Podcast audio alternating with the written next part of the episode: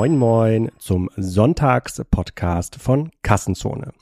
Heute zu Gast Martin Kusek von Meusburger, einer der Weltmarktführer im Formbau oder im Normalienbau. Das erklären wir gleich, was das genau ist. Die habe ich vor kurzem mal vor Ort besucht die sind unter anderem ein Spriker-Kunde und das hat mich so beeindruckt, was ich da gesehen habe vor Ort in diesen riesigen Fabriken mit diesem Stahlgeruch, mit diesem ganzen Gehobel und Gefräse, ähm, dass ich mal verstehen wollte, warum sind die eigentlich einer der größten Online-Shops in Österreich, obwohl da hinterm Hof eine ganz große Fabrik steht, die irgendwie Stahl produziert. Wie das funktioniert, warum das auf globaler Ebene funktioniert und was E-Commerce damit zu tun hat, das erklärt gleich Martin im Podcast. Und mittlerweile müssten ja alle von euch die Taxdu-Lizenz haben. Taxdu ist ja unser Sponsor hier im ersten Halbjahr bei Kastenzone 2022. Die machen ganz, ganz viel für Online-Händler, die helfen eurem Steuerberater, dass da auch alle Daten richtig verarbeitet werden. Und der eine oder andere hat mir auch schon geschrieben, wie das da mit dem Pricing ist. Also die ersten drei Monate, die bekommt ihr natürlich kostenlos mit dem Promocode Kassenzone 22. Den müsst ihr einfach bei eurer Buchung bei Taxdu anlegen. Und ähm, oder ihr klickt auf den Link, der hier in den Show Notes steht. Aber es gibt natürlich auch dann Kosten, die danach entstehen und da ist die Frage, wie hoch sind die eigentlich? Und ähm, da hat dann Dax du gesagt, naja, das kommt halt drauf an. Man findet eigentlich immer einen fairen Preis für beide Seiten, weil natürlich jeder Online-Händler sehr, sehr anders ist. Einer hat irgendwie nur einen Markt, andere haben fünf Märkte, aber nur zwei Marktplätze, wo sie ihre Produkte drüber verkaufen. Und dort findet man immer einen guten Preis. Vereinbart einfach mal so eine Demo und so ein Erstgespräch und dann werdet ihr euch schon einig, weil bis diese Werbung hier ausläuft, dann müssten auf jeden Fall alle Online-Händler hier Taxdu nutzen, damit sich auch für den nächsten Werbepartner das Investment in diesen Kanal lohnt. So, jetzt muss aber wieder das gelernt werden. Ein Sonntagspodcast ist es deshalb, weil das kein normaler Handelspodcast ist, sondern wir so ein bisschen in die Details dieser Industrie gehen. So ein bisschen nerdy, aber da kann man auch mal sonntags über den Tellerrand mal rüberschauen und dann verstehen, ob man sowas braucht für den eigenen Formbau. Viel Spaß! Martin, willkommen zur Sonntagsfolge bei Kassenzone. Heute reden wir über Normalien. So, da wird jetzt der klassische Hörer gar nicht wissen, was das eigentlich ist. Wir hoffen, dass er es nach diesem Podcast äh, äh, weiß. Aber bevor wir Normalien erklären, erzähl doch erstmal, wer bist du und was macht Meusburger, das Unternehmen, für das du arbeitest. Ähm, hallo, ja, also Name Martin, äh, Martin Kusek und bin Abteilungsleiter da jetzt für Organisations- und Pro äh, Projektmanagement äh, bei Meusburger, bin aber gleichzeitig auch verantwortlich für alle digitalen Touchpoints bei uns. Ähm, Normalien, äh, Meusburger äh, verkauft Normalien, ja, das ist sehr stark äh, ein Begriff, der zwischen Standardisierung und Individualismus steht. Das heißt, es gibt eigentlich keinen äh, Standard für unsere Branche. Das ist in dem Fall äh, die äh, im Werkzeugmarkt, äh, im Werkzeugmarkt zu Hause. Also das heißt beim Thema Spritzguss, beim Thema Stanzen, ähm, äh, auch beim Thema Maschinenbau. Und wir äh, versuchen oder das machen wir seit vielen Jahren sehr erfolgreich, ähm, dass wir äh, sogenannte Normalien, also nicht standardisierte Teile, aber halt für unsere, für unseren Markt spezialisiert äh, hergestellte Teile, die in äh, einem System funktionieren, anbieten. Ähm, und da gibt's dann eben die diversen Teile, die so ein Werkzeug ausmachen. Das ist äh, weg von klassischen Stahlplatten bis über die ganzen Einbauteile, ähm, die so ein Werkzeug benötigt, äh, bis über äh, alles, was dazugehört, um dieses Werkzeug zu verschrauben oder auch zu, aufzubereiten. Ähm, für die Werkzeugbauer, die Konstrukteure, die äh, in diesem Bereich, vor allem jetzt im, zum Beispiel im Plastikspritzguss, die Werkzeuge herstellen für diverse Plastikteile, die gespritzt werden für Auto, Außenspiegel beispielsweise oder auch Handyhülle oder dergleichen. Also äh, unsere Kunden sind eigentlich quer über äh, sämtliche Branchen verteilt, die irgendwelche Teile herstellen, seien sie jetzt Plastikteile oder seien sie jetzt äh, irgendwelche äh, gestanzten Geschichten, also äh, Klemmen für äh, irgendwelche Elektroteile oder dergleichen.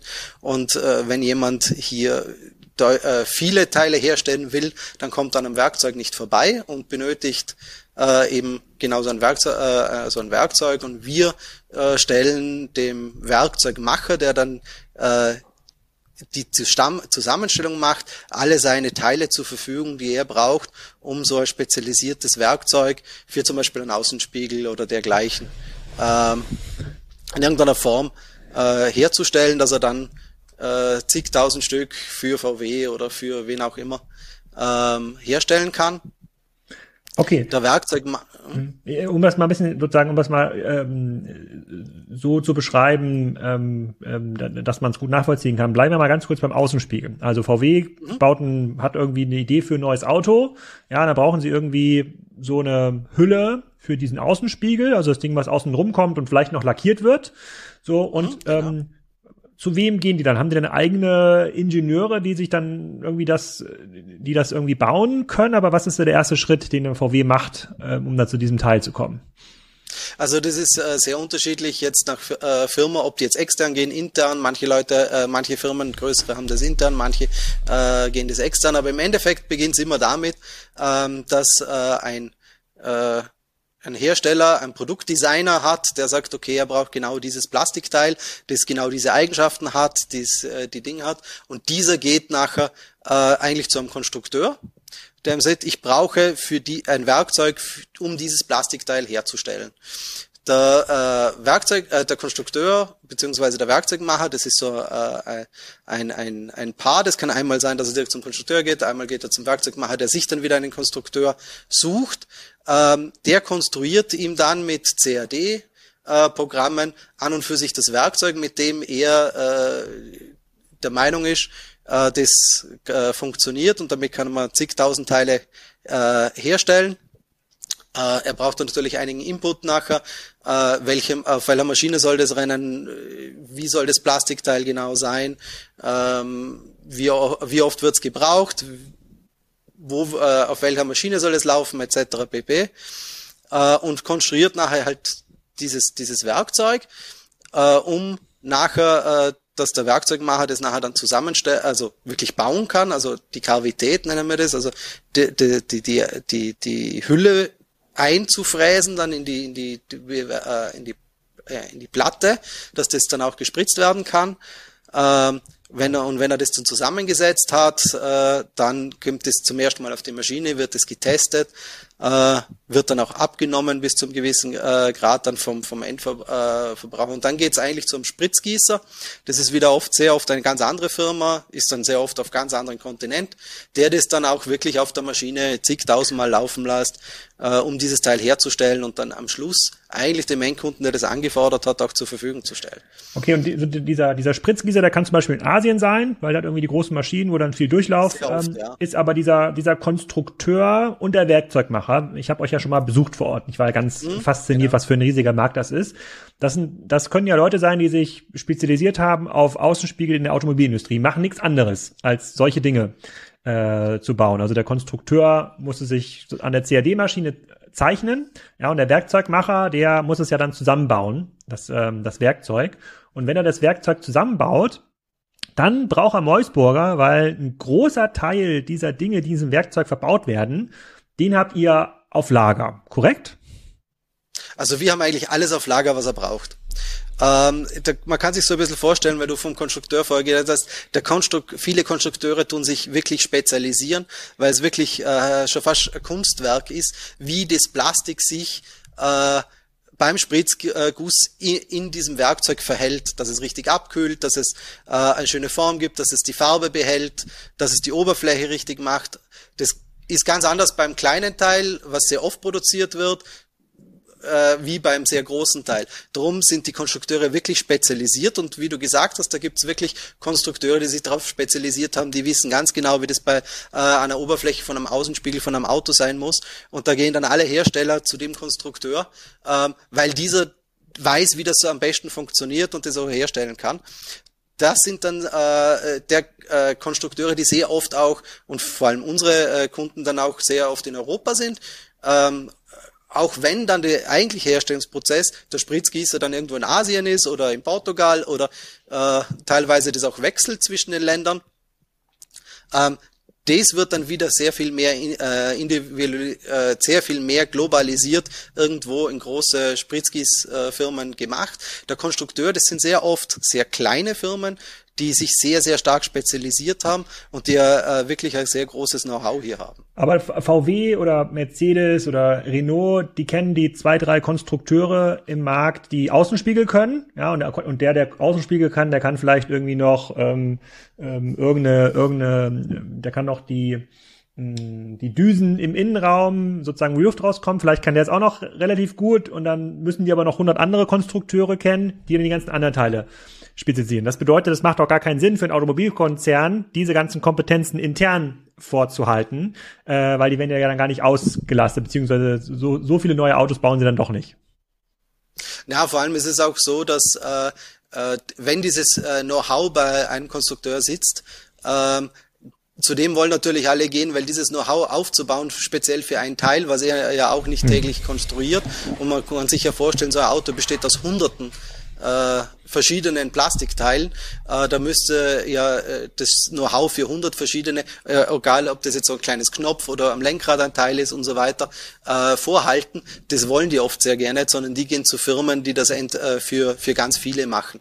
Ähm, es macht dann wieder äh, mehr Sinn für, für andere Hersteller, wie zum Beispiel äh, ich nenne jetzt einmal Alpla, die jetzt die ganzen PET-Flaschen machen und damit auch die Verschlüsse äh, für die PET-Flaschen, die produzieren natürlich in Unmengen äh, äh dieselben Teile, die, äh, die arbeiten dann immer wieder mit demselben Konstrukteur zusammen und so weiter, der das halt versteht, dieses Teil möglichst äh, effizient 64 äh, auf äh, mal, also 64 Teile auf einmal zu produzieren ähm, während äh, die großen Automobiler, die brauchen natürlich sehr viele mehr Konstrukteure, äh, spezialisiertere Konstrukteure, die das dann auch im, im Spritzguss äh, dann so verstehen, dass das auch, auch gut funktioniert. Die haben auch ganz andere Qualitäts.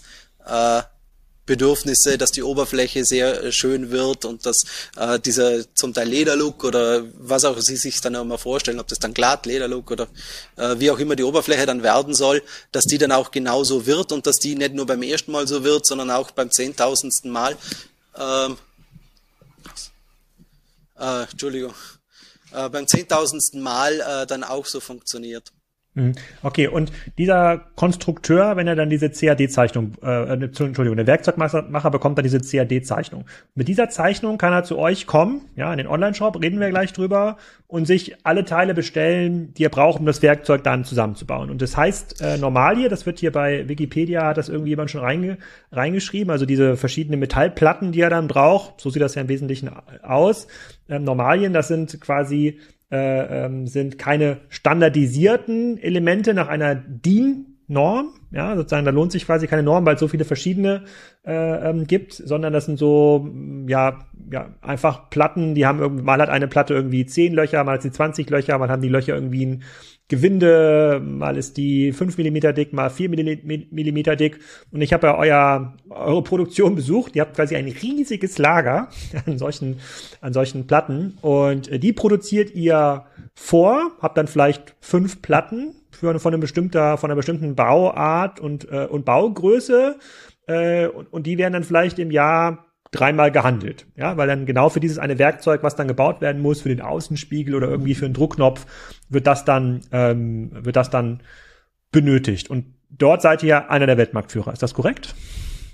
Das ist richtig. Wir sind also der größte in Europa und äh, einer der größten eigentlich weltweit.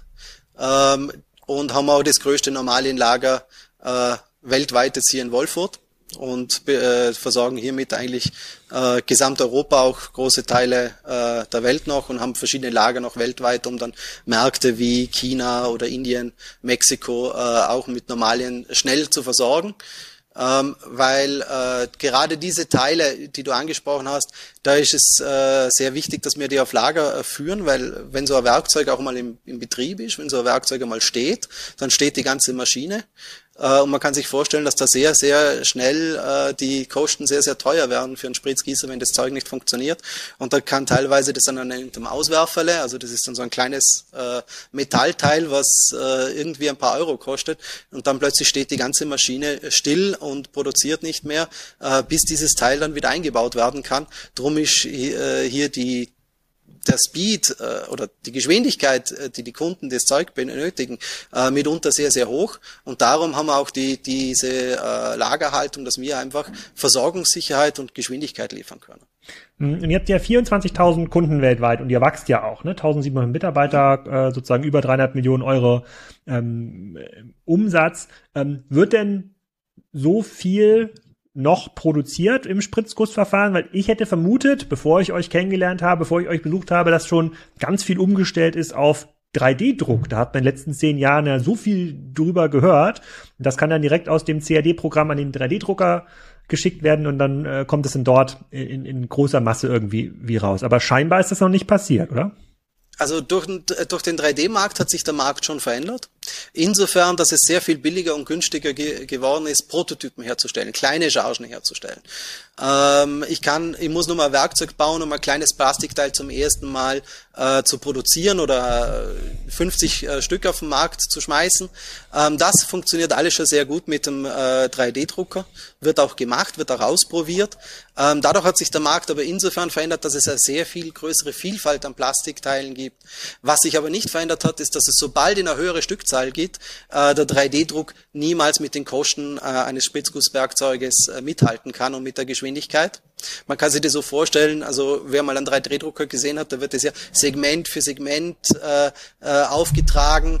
Ähm, das dauert eine gewisse Zeit, kann immer nur ein Stück pro Maschine hergestellt werden. Das dauert sehr viel. Das, äh, die Her äh, das Plastik muss auch speziell äh, an der Stelle sein, je nach Maschine und so weiter. Das ist alles sehr viel äh, teurer, langsamer, als es mit dem Spritzguss möglich ist. Darum, sobald es in höhere Stückzahlen gibt, ist der 3D-Druck jetzt auch äh, also bis heute zumindest keine Gefahr äh, für den Spritzguss. Ähm, aber er hat es insofern ergänzt, dass er den Markt ermöglicht hat, sehr viel schneller äh, verschiedenste Händehüllen auf den Markt zu schmeißen, zum Beispiel zum Ausprobieren, was ankommt, und dann die Werkzeuge herstellen zu denen für das, was in Masse, was in Masse funktioniert und was in Masse geht. Ähm, was zu auch zu viel vielfältigeren Werkzeugen geführt hat. Hm. Und warum ist das, warum ist das so ein, äh, so ein stark zerstückelter Markt? Ich hätte jetzt vermutet, also entweder ihr oder sagen wir mal jemand anders in der, in der Wertschöpfungskette, derjenige, der in Asien diese großen Maschinen betreibt, ähm, der wird ja wahrscheinlich nicht nur Außenspiegel spritzen, der wird wahrscheinlich noch in, in seiner Halle irgendwie tausend andere Teile spritzen. Ähm, der hat seine eigenen Werkzeugmacher vor Ort, weil die können dann direkt neben der Maschine arbeiten. Der hat auch so ein paar Konstrukteure, die dann direkt die Daten bekommen von einem europäischen Automobil Unternehmen und das dann entsprechend umbauen, was aber nicht passiert. Wenn ich euren Markt richtig verstehe und, und einschätze, ist es nicht so leicht möglich, diese Kompetenz jetzt komplett nach Asien zu geben oder nach Südamerika oder wo auch immer dann gespritzt wird. Na, also die, dieses äh, Konstru äh, die Konstru klassischen Konstrukteure, das ist wirklich äh, sehr viel Know-how und schon fast ein Künstlerberuf. Zu wissen, wie das genau funktioniert und äh, äh, wie diese Werkzeuge äh, funktionieren, das ist äh, sehr speziell ähm, und kann deswegen auch nicht so einfach äh, sehr oft in, ingehaust werden. Ähm, von dem her ist es schon noch sehr so groß, dass diese Spezialisten äh, sehr viele kleine Firmen haben. Es hat jetzt in der Corona-Krise sich auch wieder bewahrheitet, dass diese kleinen Firmen sich schneller anpassen auf Probleme. Also äh, die äh, sehr schnell, äh, wenn eine Branche, ich sage jetzt mal lahmt, weil Corona die Automobilindustrie sehr stark äh, äh, betroffen hat, dass diese kleinen Konstrukteure sehr schnell sich neue Branchen erschließen, sei es jetzt, in, äh, wenn man neue Plastikteile in der Gesundheitsbranche braucht und so weiter und damit sehr äh, schnell anpassungsfähig waren. Das äh, heißt, der Markt äh, funktioniert dadurch auch für diese äh, kleinen Firmen eigentlich relativ gut. Also wenn das jetzt ein großes Konglomerat wäre, ähm, was sich erst nicht so schnell anpassen kann und was unzähliges Know-how brauchen müsste, um plötzlich äh, äh, Alleinanbieter zu werden. Auf der anderen Seite können diese, äh, äh, können wir damit äh, sehr gut unterstützen, indem wir sagen, die Masseneffekte, die äh, entstehen, wenn wir Platten bearbeiten, ähm, dass wir einfach höhere Stückzahlen produzieren können, dass wir das schneller können, dass wir die großen Maschinen haben und so weiter, die hier unterstützen wir sie natürlich wieder, dass sie auch äh, effektiv äh, produzieren können, obwohl sie jetzt nicht die alle Maschinen haben können, weil sie jetzt eben noch kleiner sind. Aber so ein, so ein Werkzeugmacher oder so ein Werkzeugbauer, der dann äh, sagen, dieses Werkzeug herstellt, wie viele Werkzeuge baut denn der im Jahr? Ähm, das kommt jetzt auf die Größe des an. Es gibt ja welche von von äh, von zwei bis äh, zwei Mann äh, bis 200 äh, Mann Konstruktionsbüro, aber ein äh, so ein Werkzeugbauer, der ist an einem Werkzeug schon mitunter mehrere Wochen bis Monate dran. Je nach der Komplexitätsstufe, es ist jetzt ein bisschen schwer, äh, schwer zu sagen, aber auch so ein Werkzeug, jetzt einfach vom Wert her, damit man so mal einsortieren kann, äh, so ein Werkzeug kann durchaus äh, 200, 300, 400.000 Euro kosten. Wobei die, die, die Normalien, die drinnen sind, ja äh, äh, noch der kleinere Teil sind, sondern sehr viel ist dieses Know-how, äh, die, Nach äh, die, die Endbearbeitung, das Zusammenstellen. Das ist eigentlich das, was die, Werkzeuge so, so wertvoll macht. Und das ist auch das, was Zeit braucht. Und das ist auch der Grund, warum wir zum Beispiel in der VW-Gruppe haben alle Autos, egal ob das der Bugatti ist, der VW oder der Audi, haben denselben, denselben Blinker oder denselben Knopf für die Klimaanlage, weil man sich dann das Werkzeug oder diese Spritzgussmaschine spart äh, für das ähm, sozusagen für ein neues Modell, korrekt? Ja, sie versuchen natürlich die, die Masseneffekte hier zu nutzen und es ist natürlich auch von Vorteil, wenn ich äh, dreimal dasselbe Werkzeug äh, bauen kann, ist es natürlich sehr, sehr viel billiger, als wenn ich äh, jedes Mal neu konstruieren lassen muss. Das ist von der Entwicklungszeit natürlich sehr viel länger, äh, dauer, würde sehr viel länger dauern, ist sehr teuer. Ähm, und wenn ich das äh, so Werkzeuge einmal konstruiert habe, dann kann der Werkzeugmacher mir auch drei, vier, fünf davon zur Verfügung stellen und ich kann äh, Unmengen da beim Spritzgießer äh, produzieren. Äh, hat auch natürlich denn die Vorteile, dass wenn ich fünf Werkzeuge äh, im Einsatz habe, die dasselbe produzieren. Wenn eines ausfällt, bin ich etwas sicherer unterwegs, als wenn ich fünf habe, für jede Baureihe eine. Mhm. Äh, und dann fällt mir eine Maschine aus und ich kann dann diese ganze Baureihe oder dieses ganze Modell plötzlich nicht mehr so einfach produzieren, weil ich plötzlich in den Rückstand gerate. Das wäre natürlich für Sie auch vom Risiko her natürlich sehr viel schlechter. Und wie lange hält so eine, so eine Maschine oder so ein Werkzeug in so einer Spritzgussmaschine, wenn ich da jetzt Außenspiegel mache? Das kann man jetzt sagen, 100.000 Spritzvorgänge, eine Million Spritzvorgänge, geht das irgendwann kaputt? Ähm, klar, es muss irgendwann servisiert werden und äh, muss dann äh, überprüft werden. Äh, irgendwann geht auch die äh, gehen auch die Kavitäten kaputt. Das hängt sehr stark vom Material an. Deswegen ist es eine der wichtigsten Sachen für einen äh, Konstrukteur am Anfang auch zu wissen, mit welcher Stückzahl muss ich rechnen. Das hängt nämlich sehr stark an, für welche Stahlvariante, welche Materialien setze ich ein. Es gibt günstige Materialien, die sehr viel schneller allerdings kaputt gehen. Also Beispielsweise äh, kann ich etwas auch sehr schnell in Aluminium machen. Ähm, allerdings, das wird man nicht sehr lange erhalten. Also es wäre nur für kleine Stückzahlen äh, rentabel. Ähm, und dann gibt's verschiedene Stahlsorten. Ähm, da gibt's eine ganze Palette, äh, die äh, Eigenschaften haben. Also manche Stahlsorten muss man wählen, um die Oberfläche hinzukriegen, aber manche Stahlsorten, einfach weil sie härter sind, äh, werden mir erlauben, dass so ein Werkzeug sehr viel länger funktioniert. Und damit kann ich von vornherein sicherstellen, dass so ein äh, Werkzeug äh, äh, eine Million, zwei Millionen Stück mehr produzieren kann, als wenn ich jetzt äh, anderes Material wähle. Darum ist es auch für einen Konstrukteur sehr, sehr wichtig, vorher zu wissen, mit was er rechnen muss. Mhm. Und ihr seid jetzt ja doch recht erfolgreich mit euren Online-Aktivitäten. Wenn man es mal netto für netto rechnet, dürftet ihr einer der größten Online-Shops in, in Österreich sein. Wie ist, wie ist das gekommen? Ich hätte mir jetzt vorgestellt, dass so ein Werkzeugmacher, ja, jetzt doch schon so ein kauziger Typ ist, der irgendwie seinen spezialisierten Handel hat, wo er gerne hinfährt und sich diese Teile irgendwie aussucht, aber die bestellen das in der Regel bei euch direkt im Online-Shop, korrekt? Ähm, ja, äh, also wir haben äh, circa die Hälfte unseres Umsatzes machen wir äh, über die digitale Plattformen. Ähm, das äh, ist sehr wichtig, weil äh, man kann sich ja vorstellen, so ein Werkzeug besteht aus mehreren hundert Teilen. Also da sind 100 Teile sehr schnell äh, zusammen und wir äh, bieten schon seit äh, Anfang an, also 1995 haben wir den ersten Offline-Shop auf CD noch gebrannt und in die Welt verschickt. Ähm, wenig später sind wir dann mit dem, äh, mit dem Online-Shop nachgezogen und äh, unser Shop ist eigentlich schon mehr ein Konstruktionstool für ihn. Also es gibt sehr viele Konstrukteure, die unseren Shop äh, offen haben, äh, um die Zusammenstellung dieser Teile schon sicherzustellen, weil unsere Konfiguratoren äh, sehr marktspezifisch sind und sicherstellen, dass die Teile auch dann miteinander funktionieren, dass die die richtigen, äh, äh, wir nennen das, also es fängt an beim Stichmaß, das ist äh, sozusagen, welche Größe wird dann am Schluss das, äh, äh das Werkzeug haben, also Länge, Breite, äh, gibt dann gewisse Stichmaße, gibt dann wieder Abhängigkeiten, gibt dann schon wieder, je nachdem, was ich auswähle, welche Platten ich auswähle, brauche ich verschiedene äh, Einbauteile. Und wir unterstützen hier im Online-Shop sehr, sehr stark diesen ganzen Konstruktionsprozess. Dass er das sehr schnell zusammenstellen kann.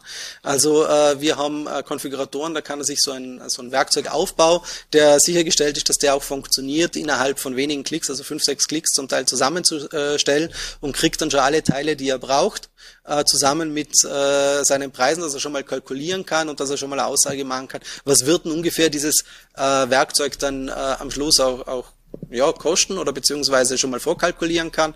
Ähm, und diese Tools äh, sind eigentlich die, die, äh, die es uns erlauben, sehr, sehr schnell äh, äh, und sehr, sehr gut den äh, Werkzeug, äh, also den Konstrukteur zu unterstützen. Ähm, er kriegt auch alle CAD-Modelle, die er braucht, um das Ganze zusammenzustellen. Also für, äh, kann sich das herunterladen, kann dann auch in seinem CAD weiterarbeiten und dann dementsprechend die Kavitäten machen. Ähm, er bekommt hier eigentlich alles äh, zur Verfügung, kann es dann wieder zurückspielen, äh, kann es dann auch direkt bestellen.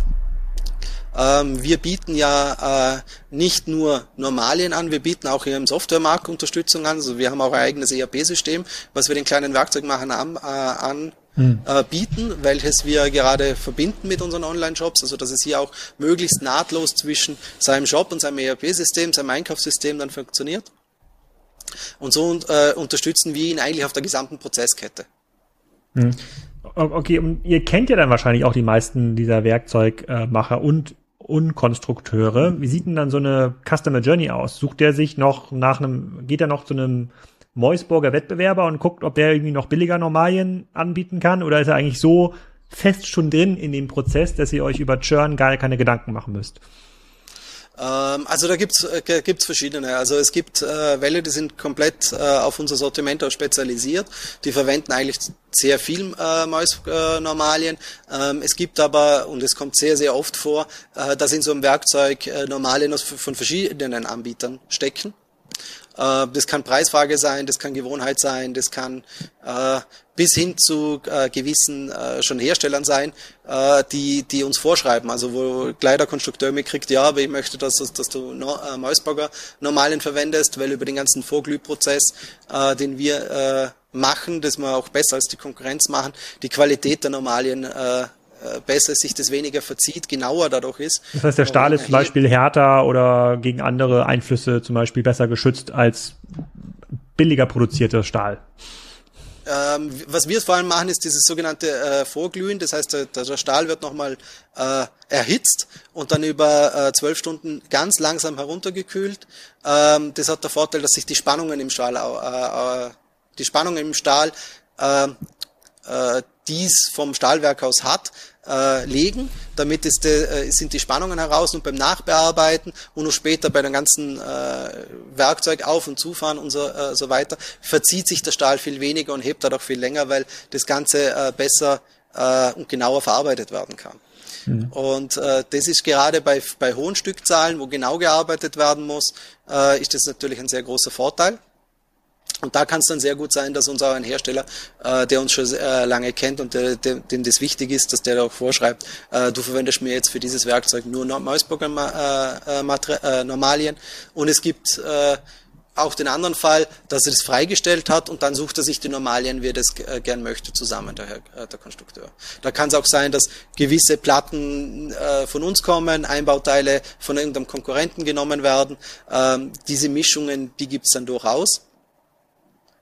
Ähm, wir, äh, äh, wir setzen allerdings da sehr stark natürlich auf unsere Qualität und Lagerverfügbarkeit ähm, und äh, von dem her werden wir da schon sehr geschätzt von unseren Kunden, weil man einfach äh, jetzt auch, also die, die Stahlpreise sind äh, die letzten äh, Wochen äh, wegen der Ukraine-Krise überall durch die Decke gegangen. Ähm, also mehr, also weit äh, über 100 Prozent äh, Preiserhöhungen von den Stahlproduzenten etc. Ähm, und äh, durch unser großes Lager, durch dieses, äh, äh, dass wir auch immer für unsere Kunden äh, schon, schon vordenken, schon vorproduzieren, äh, können wir halt auch die Versorgungssicherheit feststellen. Und das wird, äh, alle, alle diese Faktoren werden sehr geschätzt. Dadurch äh, äh, mit der Unterstützung über den Online-Shops, wo natürlich wieder auf unseren äh, äh, Normalien ausgelegt sind, ähm, äh, schätzen unsere Kunden äh, schon sehr und wir kennen auch den Markt. Also, weil du vorher gesagt hast, äh, äh, den, den europäischen Markt, den haben wir eigentlich sehr, sehr gut in unserem CRM abgebildet. Da kennen wir unsere Kunden und, und die Konstrukteure, die Werkzeugmacher und sie kennen uns. Mhm. Jetzt frage ich mich natürlich, ihr seid jetzt einer der Weltmarktführer, habt da schon eine quasi relativ hohe Prozentzahl sozusagen dieses Marktes, die ihr mitbestimmt oder die auf jeden Fall beeinflusst, dann ist ja das klassische Wachstum im normalen Bereich, das ist ja, das ist ja endlich. So, da kann man vielleicht nochmal ein 500 Millionen Unternehmen machen oder ein 700 Millionen Unternehmen kann man mal werden, aber grundsätzlich ist das irgendwann begrenzt. Dann würde ich mir ja die Frage stellen, lässt sich das irgendwie vertikalisieren? Also macht es irgendwann Sinn, dass wenn ihr schon die ganzen Teile habt fürs Werkzeug, dann könntet ihr auch das Werkzeug ja ähm, zusammenbauen und so eine Spritzgussmaschine stelle ich mir jetzt auch nicht so super schwierig vor. Die kann man sich bestimmt auch irgendwo in Österreich äh, ähm, hinstellen und dann die Außenspiegel für VW äh, produzieren. Mach, würde sowas Sinn machen für euch? Na, das, also wir äh, uns, sozusagen unsere Kunden etwas zu konkurrenzieren würde überhaupt keinen Sinn machen für uns. Das ist auch nicht unser Spezialgebiet. Ähm, was für uns äh, Sinn macht, ist äh, Nummer eins, es gibt noch äh, Potenzial bei uns am globalen Markt und es gibt äh, äh, sehr stark äh, einen Einfluss, äh, zum Beispiel Heißkanal, die ganzen Elektronikteile, Kühlungen, Regeltechnik. Ähm, da, äh, da in dem Markt sind wir auch eingestiegen. Ähm, der hat auch noch äh, erhebliches Potenzial für uns. Mhm. Okay, und was hat sich denn durch diesen Online-Shop ge geändert? Ist dadurch erst dieser, diese globale Expansion entstanden? Du hast gerade gesagt, ihr habt Kunden überall auf der Welt, also irgendwie in Brasilien, Mexiko, äh, ähm, Asien gibt es diese Kunden. Kam das erst durch den Online-Shop oder hattet ihr die schon vorher?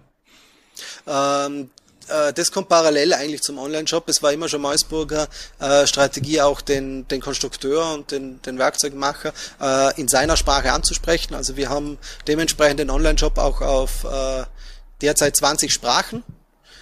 Ähm, und äh, wir haben aber auch äh, gleichzeitig einen fremdsprachigen Innendienst für genau diese Sprachen. Also wir haben hier in Wolfurt äh, immer auch geschaut, dass wir einen internationalen Innendienst haben, der die, die Sprache des Kunden spricht. Äh, dadurch hat sich das parallel eigentlich entwickelt und das ist eher eine Sache der Kundenansprache, mhm. äh, dass wir die, den Kunden in seiner Sprache abholen, die, die äh, ganzen Spezialfälle, die er hat, die Spezialfragen äh, in seiner Sprache beantworten können, dass es hier zu keinen Problemen kommt und dass es angenehm für ihn ist, äh, als ob das jetzt auf dem digitalen oder auf dem analogen Weg äh, entstanden wäre. Hm, okay, das heißt, wenn ich die Wertschöpfung ähm, nachvollziehe, dann ist es so, in Wolfsburg gibt es einen Designer, der sozusagen hat diesen Wolfsburg. Design, in, nee, aber in Wolfsburg für bei VW, da gibt es einen Designer, der designt den Außenspiegel, äh, ähm, der muss sich an einen super spezialisierten Konstrukteur wenden, der vielleicht in Tschechien ist, ja, sozusagen, da sitzt vielleicht auch der Werkzeugmacher, der kauft bei euch irgendwie diese äh, der kauft dann bei euch diese Normalien ein, baut unser Werkzeug zusammen, schickt dann dieses Werkzeug nach Mexiko, weil da gerade die Spritzgussmaschinen sind für die VW-Produktion. Äh, äh, Wenn da was kaputt ist, dann rufen die Werner Meusburger an und schicken, ähm, schicken da was hin und dann kommen diese ganzen Teile dann ins Werk, entweder nach Mexiko oder nach, nach Deutschland. Das ist sozusagen, ihr seid eine, ein nicht wegzudenkender Teil dieser sozusagen sehr komplexen äh, Supply, ähm, Supply Chain, aber es hat per se eigentlich immer einen sehr internationalen Anstrich. Ähm, ja, also das ist äh, durchaus äh, ein gängiges Szenario, dass jetzt äh, irgendwo in Deutschland äh, das Ganze konstruiert wird äh, oder beziehungsweise gebraucht wird, äh, in Portugal, in Tschechien das Ganze konstruiert wird, zusammengesetzt, dann das erste Mal auf eine Spritzgussmaschine irgendwo hier in, in Europa kommt und das Ganze angespritzt wird, also dass man überprüft, ob die Teile überhaupt so werden, wie sie sind. Und dass es dann irgendwie in Asien, in China zum Spritzgießer geht, der das in Masse dann produziert. Ähm, und natürlich die Servicierung dann unten stattfinden muss. Und auch wenn Ersatz Ersatzteil gebraucht wird, das äh, dann zum Beispiel direkt aus dem Lager von uns in, in China kommt dass mhm. das gebraucht wird, ähm, weil dort eine Maschine steht, das ist ein, äh, das ist ein gängiges Szenario für uns. Ähm, wir hatten jetzt relativ oft das Beispiel aus dem Automobilbereich. Ist das auch die Branche, mhm. die die meisten Spritzgussaufwände weltweit nachfragt oder kann man das gar nicht so genau sagen? Das kann man gerne nicht so genau sagen. Der Automobilsektor ist für uns natürlich schon wichtig, aber wenn man sich das äh, vorstellt, die ganzen äh, äh, Plastikflaschen, PET-Flaschen, die ganzen äh, äh, in der ganzen Ernährungs äh, in der ganzen Ernährungsgeschichte, dann die ganzen Plastikteile, die für die medizinische äh, Versorgung gebraucht werden, von der Spritzen angefangen bis zu irgendwelchen äh, Hygiene äh, Teile, die immer neu produziert werden müssen, weil sie hygienisch sein müssen etc. Das ist quer über alle Branchen eigentlich verteilt. Deswegen äh, gehen wir eigentlich, haben wir, sind wir eigentlich auch relativ branchenunabhängig, ähm, was das betrifft. Also nur weil die Automobilindustrie in Deutschland äh, in eine Krise rutscht oder etwas schwer, äh, schwere äh, Zeit hat, äh, hat das natürlich einen Einfluss auf uns, ist aber nicht, bei weitem nicht so radikal und nicht so schlimm wie, für die, äh, wie jetzt zum Beispiel für, für jemand, der direkt an der Lieferkette dort hängt. Hm. Aber wenn du jetzt dich in so einen neuen Tesla setzt oder in Autos, die ja generell weniger Knöpfe haben, und ich mir so das, das Cockpit vorstelle, dann sagt, da, da fehlen ja schon einige Teile. Oder macht das Cockpit ist einfach nur ein ganz kleiner Teil von dem, was das Auto irgendwie braucht und alle anderen Klemmteile, die, gut, Motor hat jetzt so ein Elektroauto ja auch nicht mehr, da muss jetzt auch weniger Plastik irgendwie reingeklemmt äh, ähm, äh, werden. Aber macht ihr da so Analysen? So, wenn jetzt alle Autos so elektrifiziert werden, wie ähm, der Tesla ähm, das macht, mit deutlich weniger Teilen, könnte das schon zu fünf Prozent Markteinbruch führen? Oder sagt ihr, nee, das spielt gar keine Rolle, wir, äh, der Markt wächst jedes Jahr sechs, sieben Prozent, ähm, das ist vollkommen egal, wie Tesla oder VW dort seine Autos baut in Zukunft? Also äh, äh, du hast natürlich recht, dass das einen gewissen Einfluss auf den Gesamtmarkt hat, wenn, wenn die ganz äh, die, die, die Knöpfe verschwinden etc. Äh, in der Automobilindustrie. Äh, macht uns jetzt aber äh, relativ wenig Sorgen. Erstens äh, werden immer noch genug Plastikteile äh, auch für einen Tesla gebraucht. Ähm, und äh, zum Zweiten äh, tut sich der Markt dann normalerweise sehr schnell äh, selbst regulieren, weil äh, der, der der Anteil an, an Plastikteilen, die gebraucht werden, äh, weltweit sich dadurch, dass jetzt äh, Tesla jetzt keine Knöpfe, äh, keine manuellen Knöpfe mehr einbaut, sich jetzt nicht radikal verändert. Hm. Also, und dann, und dann ähm, ein anderes Phänomen, was ich in der Brand 1 gelesen habe, ich habe den Artikel auch vorher weitergeleitet, du bist jetzt kein Spritzgießer, deswegen sozusagen ähm, kannst du es vielleicht nicht abschließend beantworten, aber dort gibt es Startups, die ja solche ähm, Maschinen bauen, in Entwicklungsländer ähm, transportieren, damit man dann aus dem Plastikmüll, der im Meer gesammelt wird oder auf der Straße gesammelt wird, dann wieder irgendwas Sinnvolles produziert. Ich glaube, in dem Beispiel, was in der Brand 1 war, ging es um Fliesen, ja, oder irgendwelche Dinge, die man sich an Wand machen kann, äh, wurden dort gebaut. So, ist das, ist, also das klingt so ein bisschen zu schön, um wahr zu sein aus, aus meiner Sicht. Aber ist das was, wo du sagst, ja, da könnte sich diese Industrie hinentwickeln, also mehr nachhaltige, mehrfache Verwendung von Plastik? Ähm, also wie du schon gesagt hast, ich bin kein Spritzgießer, allerdings äh, im Endeffekt ist es äh, Wiederverwendung eigentlich nur vom Grundmaterial. Also es wird wieder geschreddert, es wird wieder aufbereitet und es wird wieder Spritz gegossen. Ähm, äh, das macht natürlich einen Sinn. Ähm, ich werde nicht mehr dieselbe Qualität des Plastiks herbringen. Das heißt, dieselbe durchgängige Farbe, äh, die, äh, dieselbe, die, dieselbe Farbe werde nur mal genau erwischen. Vielleicht hat so Einflüsse auf der Oberfläche, aber nicht jedes Plastikteil äh, braucht die Qualität wie jetzt äh, äh eine Spritze fürs Krankenhaus. Von dem her ist es sicher ein Ansatz, äh, der interessant ist und den auch einige Firmen, äh, wie du ja mir den Artikel geschickt hast, äh, verfolgen äh, und der sicher zu beobachten ist. Ähm, diese Firmen werden aber nach wie vor, also für uns wird es jetzt weniger Einfluss haben, weil diese Firmen werden nach wie vor äh, Normalien brauchen für ihre Maschinen, werden nach wie vor eigentlich die äh, äh, mit dem Material wieder das erhitzen und wieder spritzen. Ähm, ist aber natürlich etwas, was in der Branche äh, dazu führen kann, dass wir äh, weniger Grundmaterial, also weniger äh, Plastik benötigen, was ja sehr von Vorteil wäre. Also das ist sicher zu begrüßen. Mhm.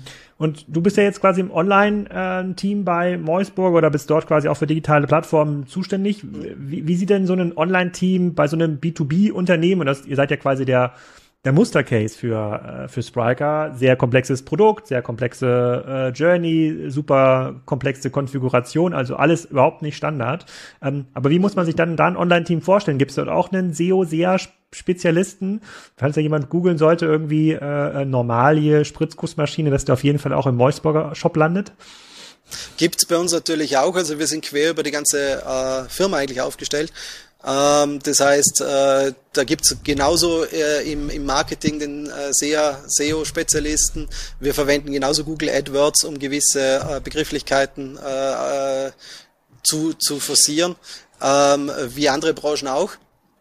Ähm, allerdings die Plattform selber ist sehr, sehr viel, wie du gesagt hast, individueller äh, äh, zu gestalten. Das heißt, wir haben verhältnismäßig äh, mehr Entwickler, die wir benötigen, um unsere ganzen Konfiguratoren zu bauen, um die Anpassungen zu machen, wie das jetzt bei irgendeinem T-Shirt-Shop oder bei irgendetwas B2C-mäßigen, wo die Shops halt doch sehr äh, darauf spezialisiert sind, brauchen wir halt sehr viel mehr Individualentwicklung. Ähm, wie du schon erwähnt hast, äh, wir bauen jetzt da äh, neu auf äh, äh, und äh, da verwenden wir natürlich, äh, sind wir froh, wenn wir das Toolset und das Framework zur Verfügung kriegen, um das auch gut äh, zustande zu bringen, was äh, keine Selbstverständlichkeit ist, weil es gibt auch noch sehr viele äh, Monolithen draußen in der Commerce-Welt, äh, die uns diese diese Flexibilität gerne bieten würden. Ähm, bisher, also die ersten Jobs, die waren deswegen komplett selbst äh, entwickelt, das, wie man es 1995 auch noch oft gemacht hat. Das ist jetzt aber für uns kein Ansatz, der jetzt nach, äh, nachhaltig wäre. Drum streben wir jetzt gerade den Technologiewechsel auch etwas an und haben da oben im, äh, mit unserem Kundeninformationssystem, was wir letzten Herbst schon ge, äh, gelauncht haben, äh, den ersten äh, Grundpfeiler gelegt, um hier das Ganze auch neu zu gestalten und auch deutlich weiterzuentwickeln. Ja, also ich, ich war halt fasziniert, als ich euch, euch besucht habe und äh, ich, ich mag ja solche Industrieanlagen und da äh, sieht man ja wirklich die komplette Produktionskette. Vorne lau äh, laufen irgendwelche Stahlplatten ähm, ein, äh, da habt ihr da eure ja, Schmiede, kann man gar nicht sagen, aber da wird's, wo es erwärmt wird und wo es dann vorgeschnitten wird, dann geht's quasi eine Halle weiter, dann sind da irgendwelche Fräsen, dann sind dann irgendwelche super Spezialmaschinen, die dann in den tiefen Stahlblock quasi ein, super genaues Gewinde äh, durchschneiden äh, können. Also Anwendungsfälle, da, da gibt es einfach sehr, sehr wenige Unternehmen, die das so, ähm, so können. Extrem faszinierend. Umso cooler finde ich, dass ihr dort äh, äh, auf jeden Fall in Vorarlberg, Vorarlberg wahrscheinlich der Online-Marktführer seid, was man von außen so nicht, äh, nicht erwarten würde. Wenn ihr jetzt nach vorne guckst, die nächsten eins, zwei Jahre, so für eure Branche und jetzt auch insbesondere für Meusburger, gibt es da so ein paar Dinge, wo du, wo du jetzt drauf wartest, dass das jetzt passiert oder worauf du dich besonders freust? Ähm, ja, also wir haben äh, schon sehr, sehr viele Ideen, wie wir äh, unseren Kunden noch besser äh, äh, supporten können, auch im ganzen Konstruktionsprozess.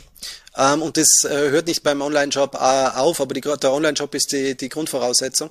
Ähm, beispielsweise für uns ist es ja extrem wichtig, ähm, dass wir äh, so schnell wie möglich liefern das, äh, und dass wir äh, uns äh, so, äh, so schnell wie möglich äh, dem Kunden die Möglichkeit bieten, Ersatzteile zu bekommen oder äh, allenfalls Informationen zu bekommen.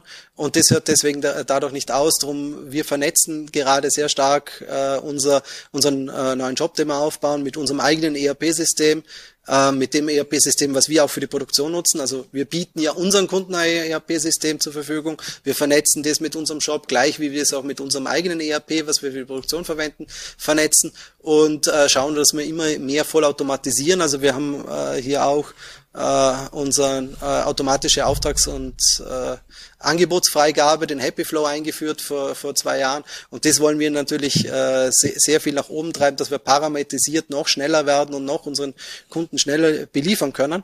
Und äh, die Grundlage dafür ist wirklich der, äh, der neue Shop, dass äh, der Kunde auch äh, in der Lage sein äh, äh, können wird, es besser zu verwalten, besser anzufragen und dann auch wirklich äh, so schnell wie möglich äh, im Idealfall, wenn er Bestellung macht, die wirklich nur normale beinhaltet und der Kunde eingestellt ist und das alles funktioniert, dass es so schnell wie möglich in der Kommissionierung unten ist, eigentlich nur aus dem Regal genommen wird und ihm verschickt wird. Kriegt ihr denn das Werkzeug, ähm, wenn das dann nicht mehr gebraucht wird und wenn das, wenn jetzt quasi die Außenspiegel fertig sind ähm, und das die Serie nicht weitergebaut wird, kriegt ihr das Werkzeug zurück und könnt die Normalien wieder ins Sortiment aufnehmen?